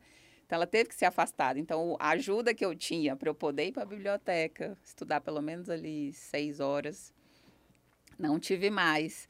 Assim, 15 dias antes da prova, o mundo virou. Assim, eu fiquei eh, pensando, meu Deus, e agora? Meu planejamento, que era 15, os últimos 15 dias só fazer questão e tal, não consegui. Mas aí que eu falo da questão da mentalidade. Eu sempre me via. Eu montei uma estratégia, óbvio, para a prova, porque era pouco tempo. Eu fiz a estratégia da redação, eu já sabia assim, vou fazer português bem feito, aquela prova assim bem feita, depois vou para a redação. Depois volto para as outras questões. E a estratégia deu super certo, porque não tinha tempo para fazer aquele tanto de questão. Claro. E no primeiro momento, o resultado, não tinha nem conseguido o mínimo. Nossa. Aí eu, tá, ok. Vamos esperar os recursos. De repente, anularam nove questões. Uau, De repente, eu já estava no mínimo, que legal. mas estava fora ainda das vagas que iam para o curso de formação. Mas tinha redação para ser corrigida. Daí vem a dança das cadeiras. Aí vem a redação que Sua muda. carta estava ali, debaixo da manga. Eu não tinha noção da diferença que a redação ia fazer na minha vida. Meu irmão falou para mim, ele espera o resultado da redação. Eu falei, não, até parece, Paulo. Nossa, até parece. E a gente está falando de uma redação que valia 10 pontos. Eu É, salvo engano, essa redação de É, 2009 eu foi Funiversa. 9,4. Foi Funiversa. Foi até um estudo de caso. Foi, das um estudo de meninas que foram para explanar. E isso aí rolou lá, um, né, uma de- eh, ambas tinham acho que 16 ou 14, anos. é. É, então aí houve se havia ou não consentimento, um, Isso. um havia bebido, né? Então estupro de vulnerável. Isso, Era essa história. Já falei logo o resultado do negócio. Exatamente. E aí, quando eu Você vi- lembra, cara, dessa redação? Nossa. Como não lembra? né? Eu, eu lembro. Mas você nunca mais se deparou com ela, né? Você lembra? Eu do- acho que eu tenho ela guardada. Eu nunca mais li, mas eu tenho Que minha prova. Caramba, que legal, porque faz tempo isso aí, cara. Você tem 11 anos de polícia. É, foi 2009. 9, foi 2009, né? Então, É. é 11, 12 anos, né, agora, né? Sim, Salvo engano. É porque, na verdade, você entrou 2009, foi a prova, mas nomeação 2010. 2010. é. E aí, depois que falei, passei no objetivo agora, agora eu vou passar em tudo. Não tem como. Eu falei, se esse era o maior obstáculo, agora ninguém me Na segura. hora que você viu o seu nome no UDF, como é que Meu você ficou, Deus, cara? foi, foi dia 8 de julho. Nossa, você Não, lembra? aliás, 7 de julho. Foi no dia do aniversário da minha irmã. Meu Deus Onde do tá? céu. Onde você tá? Em casa, tava em casa. Era quando- bem cedo, como é que é? Era cedo. E aí, como eu falei, como era aniversário da minha irmã, eu acordei, tipo, hoje é aniversário da minha irmã. Só que o presente veio pra mim, né? Que legal. Nada, o E presente foi pra aí, ela também, tenho é, certeza disso. E aí, meu Deus, eu chorava, eu ria, eu falava, meu Deus, eu consegui. Aquela- sensação de eu consegui. Dever cumprido. né? Caramba, você se sente muito capaz, né? Autoconfiante, fala, cara, eu consegui, né? Legal. É, é ver o nome... Ali que começou o processo de formação da coach, né? Da Janaína Freire Coach. Foi que eu ali. Uhum. visualizava, eu já me via com aquele distintivo. Eu visualizava meu nome no diário, eu visualizava. Ia à delegacia constantemente para saber dos crimes. É isso, é, eu, eu aprendi muito no Jornal de, de Brasília, né? Quando eu estava lá. Era alegria ver minhas matérias, já- entrar na delegacia. Meu Deus, eu já entrava assim, já me sentia parte, né? É mesmo, que legal, cara. Então, esse você já se ver, se enxergar, é muito importante. E não tem, nossa, é uma das melhores sensações do mundo ser aprovado. Não tenho dúvida disso. Deixa eu te perguntar, em relação à PCDF, como é que é o teu trabalho lá hoje? Hoje você está em qual delegacia? Conta aí pra gente. Queria que você falasse também depois das mulheres na PCDF. Fala aí, eh, se tem bastante mulher lá, como que é a vida da mulher lá, se ela faz a mesma coisa que os homens mesmo, se ela vai para as operações e eh, como é a representatividade das mulheres lá. Isso é Tá. muito importante porque a gente tem um grande público feminino, né? Verdade. Não só você, mulherada. mas eu também. É. Eu falo que o grande diferencial da mulher na polícia é a intuição.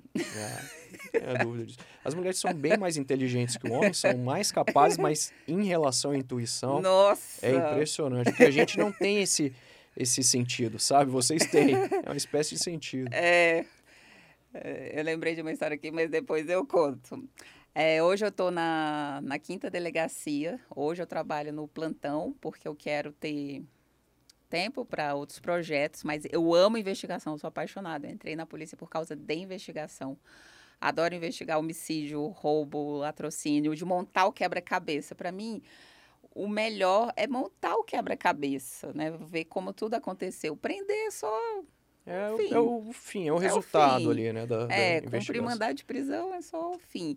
Mas é, você desvendar toda a dinâmica do crime é muito legal. Que bacana, hein? É muito bacana. Você pode contar alguma coisa aí pra gente que foi interessante, assim, alguma coisa que você possa contar, né? Nossa. Tipo de um crime que Tem- rolou lá, e situação também de perigo ou inusitada. Tem várias histórias. Eu tenho muito orgulho da Polícia tem uma galera Civil. que acha que ser polícia civil é tranquilo. DF, pô, a criminalidade é bem mais tranquila que nos outros lugares e tal. E a galera acha que é tranquilão. Fala aí.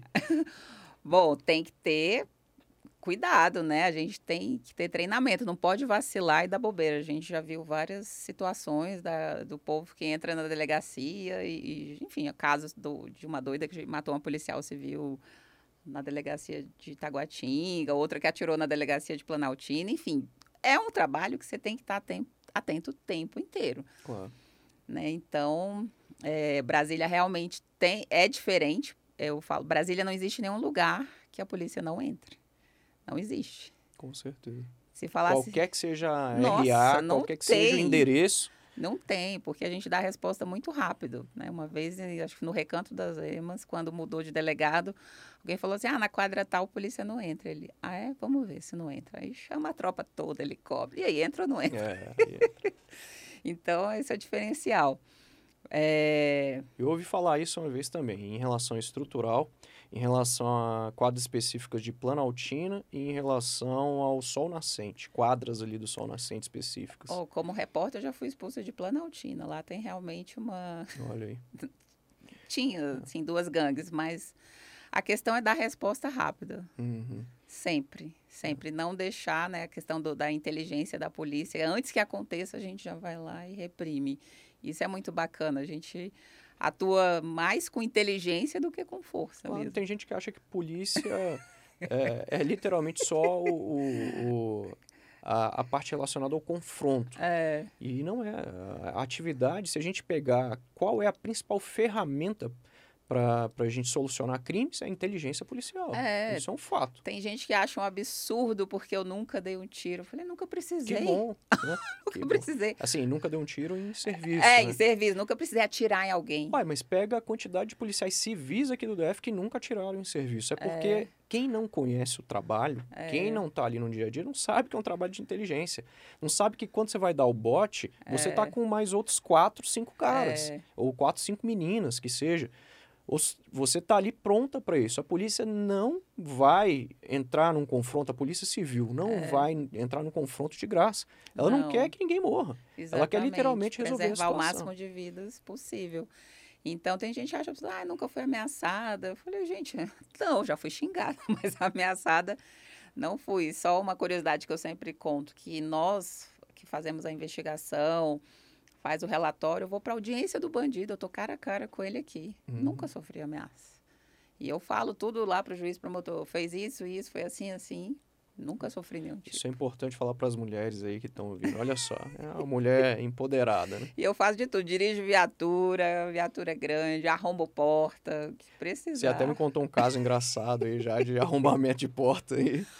Foi, Fala aí. foi por acidente, né? A gente A tava... primeira porta que você arrombou, É, a primeira porta que eu arrombei. você conseguiu arrombar por acidente. Por acidente. Eu tinha o treinamento, né, do Ariete, já tinha... É muito importante essa questão do Kit arrombamento? É, aí o kit arrombamento tem um pé de cabra, o alicate e o ariete. Pesa pra caramba. Então o colega Uhum. colocou no chão e estavam os outros já tudo apostos para entrar. E eu falei, ah, vou pegar o ariete e colocar lá perto do portão. Vou ser gentil com ele, né? Eu sou super gentil. Deixa comigo, deixa comigo. vou deixar lá perto. Só que quando eu peguei o ariete, aí alguém da casa acendeu a luz, o cachorro começou a latir, os colegas, vai, vai, vai, arromba.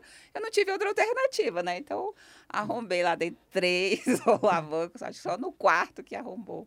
Mas arrombou. É, e aí depois tomei gosto. Aí outras vezes eu Já já. fez, já desenrolou bem o negócio. É, então não tem diferença. Mulher faz tudo lá? Claro, serviço É, pesado para carregar é, peso, isso, para mas não tem. alguma coisa assim, muitas vezes a mulher não vai diferença. conseguir. É, Mas eu me refiro ao trabalho policial. Sim, Ela atua em todas as tudo. áreas. Não, re- não revistamos homens, óbvio, né? Claro. E mulher também faz revista em mulher, mas sim, não tem, não tem diferença mesmo. Né? E os colegas, de maneira geral, costumam respeitar, né? Não, não... É, assim, é muito pouco essa questão de machismo que eu vejo. Ainda existe? Existe. né? Então, mas... Tem muita brincadeira, tipo, que a gente chama de um tipo de preconceito recreativo, alguma coisa assim? Tem, não, tem um colega que fala das, das colegas que trabalham no administrativo, né? Geralmente o pessoal tem um certo preconceito com quem escolhe ficar no administrativo. Uma segregação é... com polícia, com polícia que está no administrativo é... e com polícia que está mais no operacional. É, sendo que na polícia civil tem espaço para todo mundo, né? Eu, como jornalista, já trabalhei na comunicação, fiquei um ano. Só que eu brinco que eu brigava muito com meus colegas jornalistas. eu não tinha muita paciência. Era muito, era muito operacional, né, pro, o negócio. Eu, eu, coisa que eu mais escutava, ele, mas como é que vocês descobriram? Como é que vocês desvendaram? Eu falava, faz o concurso, faz igual eu, você vai descobrir. Ajuda a menina, ajuda a menina. Né? Não pode contar, é sigiloso. Aí todo jornalista quer saber, mas como é que vocês chegaram na investigação? Olha, a gente contar, pronto, é, não verdade. tem como, né? É tanta coisa, né? Tanta e coisa, eu... é o treinamento, é o dia a dia. É, e a bandidagem também está sempre se reinventando. Claro, Eles o crime é não... é mutante. É, na pandemia se reinventaram. Então, é, não pode realmente contar. Então, na polícia tem, tem espaço para todo mundo. O que eu acho bacana é um serviço dinâmico, não tem rotina. É, eu posso trabalhar no expediente de segunda a sexta, meio-dia às 19, entre aspas, né? Porque às vezes tem uma situação ali que exige mais, ou operação de madrugada. Ou pegou um flagrante, vai ter que acompanhar aquele flagrante, dependendo, né? Assim, o escrivão que talvez fique mais, dependendo, é, o delegado, talvez. É. Mas acaba que fica todo mundo envolvido na operação, geralmente fica. Então você pode ir para o plantão, pode ir para o expediente. Ah, quero trabalhar com roubo, tem espaço. Não, quero trabalhar com proteção à criança, quero trabalhar com idoso. Tem espaço para todo Fraudes. mundo. Fraudes, que eu não gosto muito. É. eu gosto mais. Você prende o cara, hoje ele é João, no outro dia ele é Antônio. É. No terceiro dia ele é Maria. E ele nunca fica preso, é. né, cara? Um 71 é complicado, fica. né? E... Eu sempre falo para os meus alunos, se eu puder falar para você, é, se eu tiver que cometer um crime algum dia, Exatamente. Amigo, 171, bota não aí. Fica. Não fica. 171 é, é impressionante, é um crime né? Então, que teoricamente compensa. É, é impressionante. Mas existem vários outros também, né? Que estão é... nessa, nessa celeuma aí. Hoje você está trabalhando é, em que delegacia? E o que, que você está fazendo especificamente? Está no operacional? Não, hoje eu estou no plantão da quinta delegacia, atendimento ao público, registro de ocorrência. Tudo então? Você é, pega tudo? É tudo. rodoviário? É rodoviário, setor comercial sul, aí os flagrantes da Asa Norte, flagrantes Cruzeiro Sudoeste Octogonal. Então deixa eu adivinhar aqui. muito tráfico de drogas. Muito. Muito crimes patrimoniais, especialmente demais. 155, 157. É, demais. Né? E Tem, Maria da Penha? Maria da Penha que agora está indo direto para a DEAN. Mas, eventualmente, faz o atendimento lá, né? Quando Sim. tem um flagrante. Flagrante só DEAM, mas quando ah. não é situação de flagrante, a gente faz lá. E, e assim, a, é, e atendimento de maneira geral. E tem que, tem gente que pensa, ah, mas policial do plantão é balconista. Eu falo, não, se você não tiver o olhar da investigação para a pessoa pedir detalhes, a pessoa vai lá falar do roubo, tá, mas me conta, o que, que ele falou? Como é que ele estava vestido, quais características, como é que foi a dinâmica. Porque isso faz diferença. É lá no registro que, de repente, o colega vai pegar, nossa, essa ocorrência está parecida com essa, olha isso aqui, da mesma forma, aí vai montando. Então, é muito importante ali, na hora do registro, o, o policial ter o olhar da investigação ali claro. total. Ou seja, é, dentro da Persecute Crimes, esse trabalho que ele precede o processo penal, que é o inquérito policial, ele começa na hora que a pessoa vai registrar o registro, os detalhes, os detalhes ali são muito importantes. Eu sempre pergunto o que, que ele falou, né? Porque às vezes a forma da pessoa falar, se tem sotaque, se não tinha, às vezes até cheiro, sei lá. Claro tudo, né, cara? É. Todos os sentidos, né? O que, que você escutou na hora? É. Você escutou um barulho de um carro? Que, cara, que carro que era, era um caminhão que estava chegando. Acho que tudo isso é, é, é, importante. E uma coisa legal de falar das mulheres, o ano passado eu participei de uma operação em que a gente foi prender dois caras em São Paulo, eram 11 homens e eu. Uau! E essa coisa de. A gente passava o dia andando. Só você de mulher. Só das 12 pessoas, só você. só eu. Eu brinco, tinha ninguém para dividir o quarto, né? Todo mundo dividindo suas diárias e eu lá sozinha. Mas, enfim, aí passava o dia eu, um colega perambulando em São Paulo, assim, no meio de craqueiro, no meio de gente tá. esquisita. E aí a gente tinha três dias para cumprir o mandado e no segundo dia não tinha achado os caras, eles tinham mudado de endereço. Meu Deus do céu, dá aquele sentimento de frustração. Mas aí a gente apela para tudo. Oração um foi rezar o texto, eu fui mentalizar, ora, meu Deus, não, que vergonha. Falei, não é que é vergonha, né? Mas pô, a gente queria voltar com os caras, ah, trazer é. para Brasília. Frustração, né? É. De você aí... cumprir lá a sua missão e por algum motivo que é alheio à sua vontade. E no terceiro dia deu certo, trouxemos. Então a gente vai muito para outros estados, porque eles vêm para cá cometer crimes. Inclusive tem certas associações criminosas especializadas em viajar pelo país para cometer crimes. Então, tem crimes em Brasília que, quando acontece, a gente já sabe que é a galera de fora. Uhum. Não é daqui. Aí a gente está falando de um PCC, de um Comando Vermelho, Sindicato do Crime, Comboio do Cão. É, por exemplo, os roubos que acontecia, roubo ao banco quando tinha em Brasília. Galera de fora. São, São Paulo. Explosão de caixa eletrônico, era sempre a galera de fora. Uhum. Tanto que uma vez, só para ilustrar um caso rápido, a gente ficou um ano numa investigação de estelionato. Eles aplicavam golpe no Brasil inteiro. Só que aí eu brinco, né? A Polícia Civil do DF é a Polícia Civil do Brasil, porque aí teve uma vítima, né, muito renomada que. Opa! opa. que, olha olha, olha perdeu, o corte aí, olha o corte, diretor. Perdeu 220 mil no golpe. Caramba. E aí ela ficou pressionando. Ela é conhecida, essa não, pessoa? Não, não é muito conhecida, não, mas é um cargo grande, né? É uma pessoa professor, né? Você falou, professor, né? professor com 220 mil? Era, era, enfim, era um cargo grande. Aí ficou pressionando. Vocês não vão fazer nada? Vocês não vão fazer nada? Mas os caras atuando no Brasil inteiro e ninguém pegava eles. Era estelionato sentimental? Não, não, era de Toyota, era Hilux e Corolla. Vendiam Entendi. Corolla Entendi. e Hilux. Aí ele comprou logo duas. Preços, Uai, preços mais baixos? De 140 né? por 110, uhum. me dá logo duas. É aquela máxima, né, cara? É a primeira máxima, né? Se você tá, é... desconfia ali do valor, se está muito barato, pode é... ter certeza que alguma coisa está errada. Mas o que eu achei interessante, que depois de um ano de investigação, a gente foi lá aprender os caras, e aí quando chegou no cabeça ele falou: vocês são de onde? Da Federal? A gente, não, de Brasília. Somos, a Polícia Civil Federal do Distrito Federal. e aquilo foi o máximo, ele perguntar se a gente era da Federal. Nossa. Que legal, hein? Foi muito bacana. E trouxemos todo mundo de Hilux, que a gente tinha acabado de receber as Hilux. tinha acabado tinha que trazer. Você já pegou um carrão lá, tipo esses carros? Recentemente foi. Adoro essa é. Blazer. É. Nossa, adoro dirigir. Ela é automática, tem mulher que fica, ah, mas eu não sei, eu sou da massa. Ah, se não sabe, aprende. Mas né? você tá falando da Blazer da polícia, é. da polícia civil. Sim, não, mas eu digo assim, seja essa é um carrão, é um carrão, com certeza. Mas me refiro assim, é. na prisão desses, desses caras muito ricos, tipo... Nossa, sei, Eu lembro sei. na época é, tipo, re recentemente foi preso estelionatário aqui. Sim, já teve. Mas eu, não, o máximo que eu dirigi foi um Veracruz. Eu tenho até medo de Cara, pegar eu imagino. Ferrari, Lamborghini. Eu imagino. eu tenho até medo. O cara fala pra mim, pô, pega aí, na hora do rush, onde é que o cara mora? Pô, o cara mora lá em Taguatinga, você tem que pegar é. o carro pra trazer pra cá. Tem. Tem. Então você imagina, né? Tem. Alguma coisa acontecer ali, cara, um farol quebrou. O farol do carro é 50 mil. É. Eu, é, aí eu não tenho coragem, não. Mas tem. Muita gente pergunta essa coisa de disfarce. Bom, disfarce a gente já anda velado, né? Já é uma polícia que anda mais velada. E tem todo tipo de gente, né, cara? Tem, tem colega que olha pra cara dele e fala que tem cara de gerente de banco. Então ele que é legal. ótimo pra ele. É assim, cara de gerente de banco. É ótimo quando você não tem cara de polícia. É, tem um polícia mais velho, um polícia mais novo, é... uma mulher, um homem. Então dá pra você tem, fazer. É, tem colega que eu brinco, você misturar no meio dos usuários, meu Deus. olha o preconceito com o cara.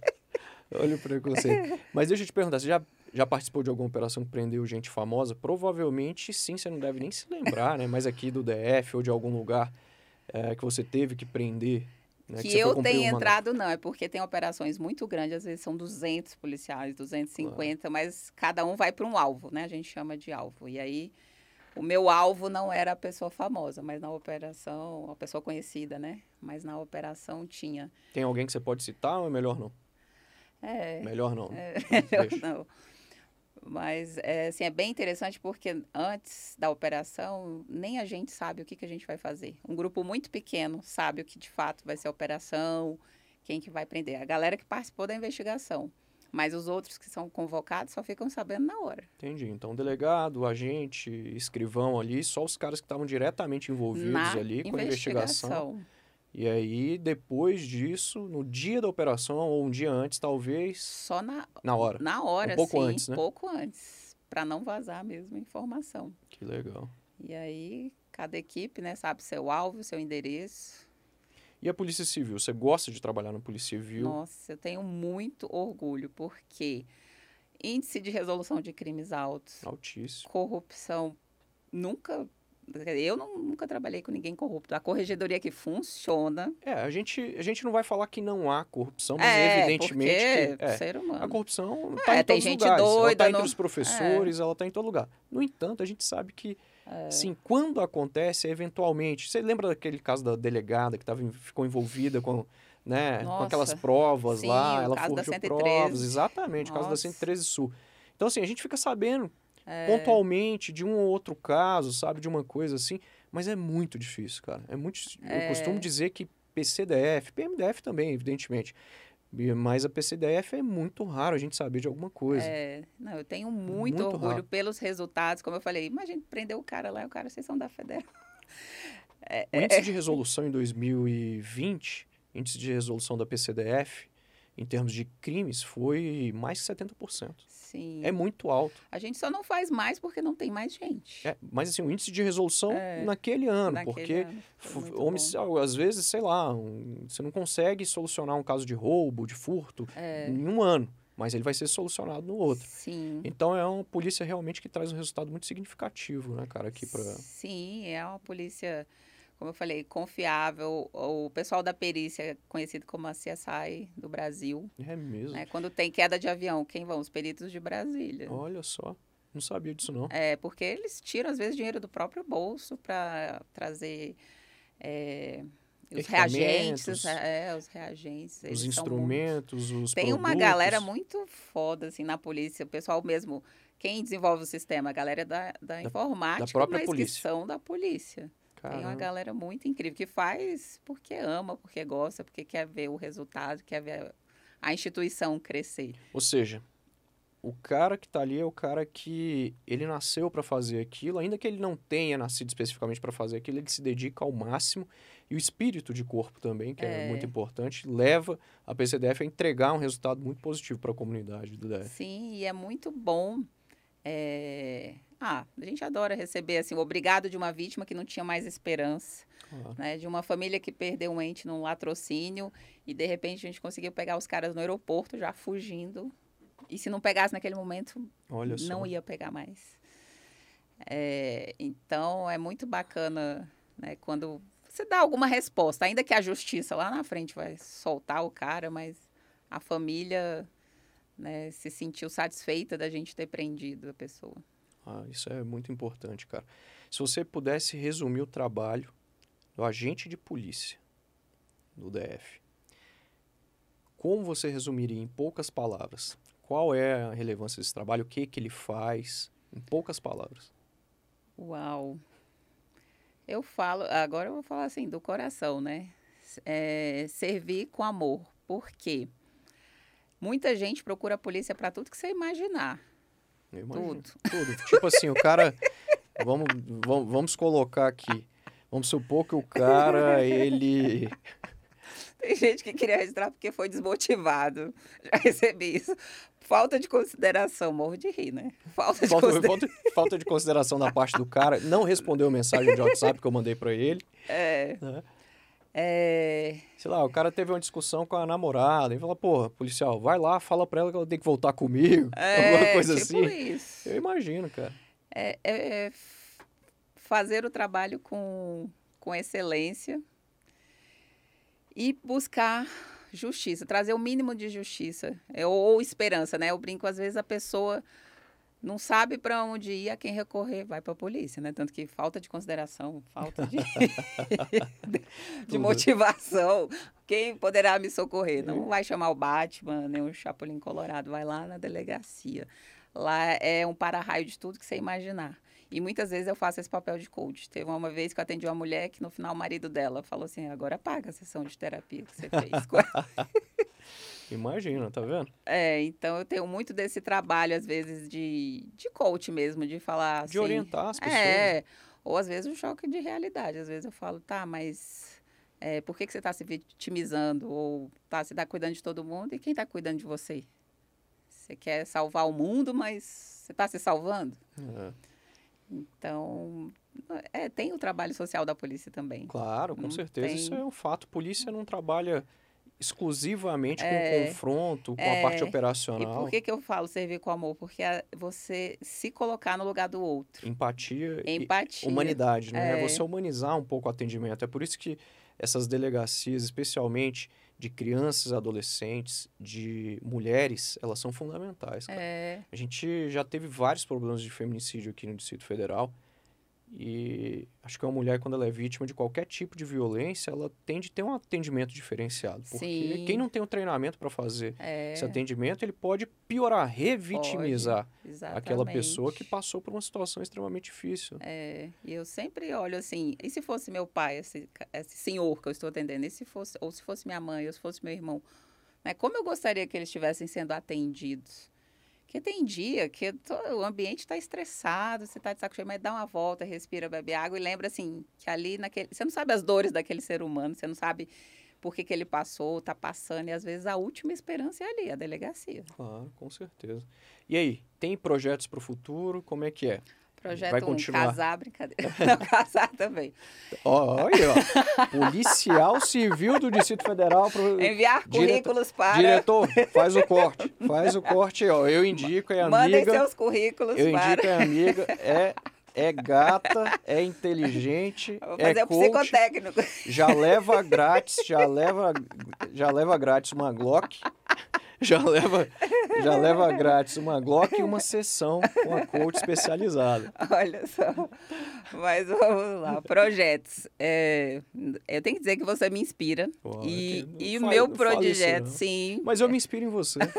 Obrigada. E um dos meus projetos é ter o meu podcast. Ó, Agora, Um, agora sim, hein? Agora, agora pô, você, já- você já tinha comentado isso comigo, você já tinha comentado isso comigo, mas eu não me lembrei aqui na hora de falar. Isso aqui que eu fiz agora foi realmente é, uma coisa muito inusitada. Eu falei, ah, fala pra mim dos seus próximos projetos e tal. Mas que legal, cara. É, é um dos. E aí Vai vir pra cá então, hein? vou, porque no- na tá tudo semana que preparado eu. pra te receber aqui. Uhul! Tá gravado, hein? na semana que eu pensei, você me convidou, olha o poder. Da da mentalização. mentalização, de querer, de desejar. Eu falei, nossa, eu quero um podcast. Aí você me convidou. Não foi por acaso. É, quero lançar uma mentoria, é, ainda estou definindo bem o nicho, mas assim, é sempre focada nessa mudança de padrão, porque eu vejo muitas pessoas que estão inconformadas com a vida, querem fazer algo mais, mas aí começa, ah, mas será que eu consigo? Será que eu sou capaz? Será que vai dar certo? Ah, mas tem muito concorrente, enfim. É, vou definir essa mentoria e voltar também com minha grife de camisetas, que eu amo. Olha aí que é. A lei aí, de abusada, Olha aí, ó. Pistola e algema, e distintivo e batom. Para Olha aí. mostrar o lado feminino, né? Tenho na minha bolsa pistola, algema, distintivo, mas não pode faltar o batom, Claro, né? claro porque que não é porque entrou na polícia que vai virar. Não, aqui É, quando você vai vier deixar pra de cá, ser claro, eu- feminina. Eu sempre vejo que você usa muito rosa. Aqui quando você vier pra cá, a gente vai colocar uma, sei lá, um LED rosa aí, Uh! uma coisa rosa aí. Já amei. Vai ficar, vai ficar legal aqui com esse, com esse tom cinza, é, Tá preto. lindo, tá lindo o estúdio. Já que amei. legal, que bom. E assim, minha cabeça eu tenho muitas ideias, né? E eu tenho que colocar no papel. Mas assim, de, pra, de pronto é o podcast, essa mentoria. mentoria.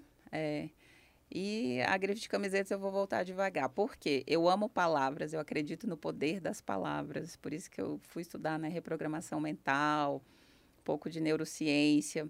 Que eu acredito que as palavras realmente mudam nosso comportamento, muda a mudam a nossa energia, mudam as nossas vidas na redação. Não há dúvidas. né? Então, é, eu acredito muito no poder das palavras. E a ideia da grife é uma forma das mulheres se expressarem, expressarem um mantra, uma oração, um deboche, sei lá, algo. Só, só não coloco nas minhas camisetas coisa negativa, né? Claro, com certeza. Então, jamais vou ter uma camiseta escrito ranço. Claro. Eu também não acho legal, cara. Acho. Nossa. Nossa, já vi. Não acho legal de jeito nenhum. E deixa eu te perguntar, para quem quiser comprar as camisetas, como é que faz? Vai no seu perfil Meu Instagram, lá, Lady? Abusada. Olha aí. Lady Abusada. Então, arroba Lady Abusada. É. E... Coloca aí pra gente, diretor. Ah, já ia esquecer. Eu fiz as afirmações da mente aprovada, coloquei no destaque do meu Instagram. São frases de empoderamento. Por que, que- é, não sei se você já ouviu falar do livro Milagre da Manhã. Já. São claro. seis práticas de sucesso, né? Uhum. Dos- das mentes aí milionárias, dos- da galera bem-sucedida. E uma é afirmações. Então, eu fiz para os concurseiros afirmações da mente aprovada. Hum, entendi. Tá lá no meu destaque. Que legal. E o seu perfil qual que é? Jana Freire Oficial. Arroba Jana Denunciem aquelas brincadeiras. Eu sou oficial. Brincadeira. A gente vai colocar ali também Tá. o, o perfil. Bom, você representa realmente o que as mulheres têm de melhor. Obrigada. Empoderada, mostrando cada vez mais para as mulheres e para os homens também, mas eu sempre falo muito do seu papel com as mulheres. Sempre te Sim, falei isso também. adoro. E acho que isso é muito importante, a gente mostrar a força das mulheres na sociedade. E no nosso caso aqui, em relação aos concursos públicos, em relação à polícia Uhum. Sim. e as mulheres que estão aí, eu tenho certeza disso que aquelas que querem ser policiais, elas vão ser impactadas diretamente pelas suas mensagens, cara, pelo que você falou aqui. Não tenho dúvidas disso, tenho certeza de que muita gente vai te procurar Ah, é, exatamente para isso. E esse processo de, de mudança que a gente falou aqui, ele é fundamental na vida de todo mundo. Eu acho que o coach, ele realmente, quando faz um trabalho sério como é o seu, Uhum. ele pode mudar definitivamente a vida da pessoa. Ele pode transformar. Sim. É o que eu sempre digo. Eu não dou aula. Tento transformar a vida da pessoa. Isso. Eu te ajudo a conquistar o seu objetivo. Se o objetivo é ser policial, então você vai ser policial. Mas Uhum. pensar positivo é muito importante. Acho que o seu trabalho é literalmente isso, é fazer, traçar a meta para as pessoas, pavimentar a estrada do sucesso dela e mostrar que ela Uhum. pode atingir aquele objetivo. Acho que tudo isso é muito importante. Você é uma pessoa sensacional. Queria te Oh, agradecer Obrigada. muito, é muito, minha. muito por você ter participado, ter atendido o meu convite. Você sempre Uau. está disponível. Queria que você viesse para cá, queria que você trabalhasse eh, aqui. A gente já trocou informação Aham. sobre isso várias vezes. Eu te conheço há vários anos. Sei do seu caráter. Sei que eu posso contar Oh, com, com você, que também você sempre pode contar comigo. Obrigada. Quando você tiver com o seu podcast, você tem de me convidar. Claro, óbvio. Já tá lá, com Que legal. certeza. Janaína, Ah, muito obrigado, foi muito bom. Deixa aí uma mensagem aí para a nação concurseira, para todo mundo, é, em relação a- ao que você faz, em relação à vida das pessoas também, vai ser muito legal. Tá. Bom, pessoal, é, lembre-se que ninguém precisa acreditar nos seus sonhos, ninguém precisa acreditar em você. Basta você acreditar. Sua mente tem recursos ilimitados. Todas as respostas que você procura está exatamente dentro de você. Então, acredite em você. Não precisa ninguém acreditar, basta você acreditar. É isso aí. Acredite em você. Pessoal, um grande abraço. A gente encerra aqui, a gente se encontra nos próximos vídeos, nos próximos podcasts. Tchau! Tchau, tchau.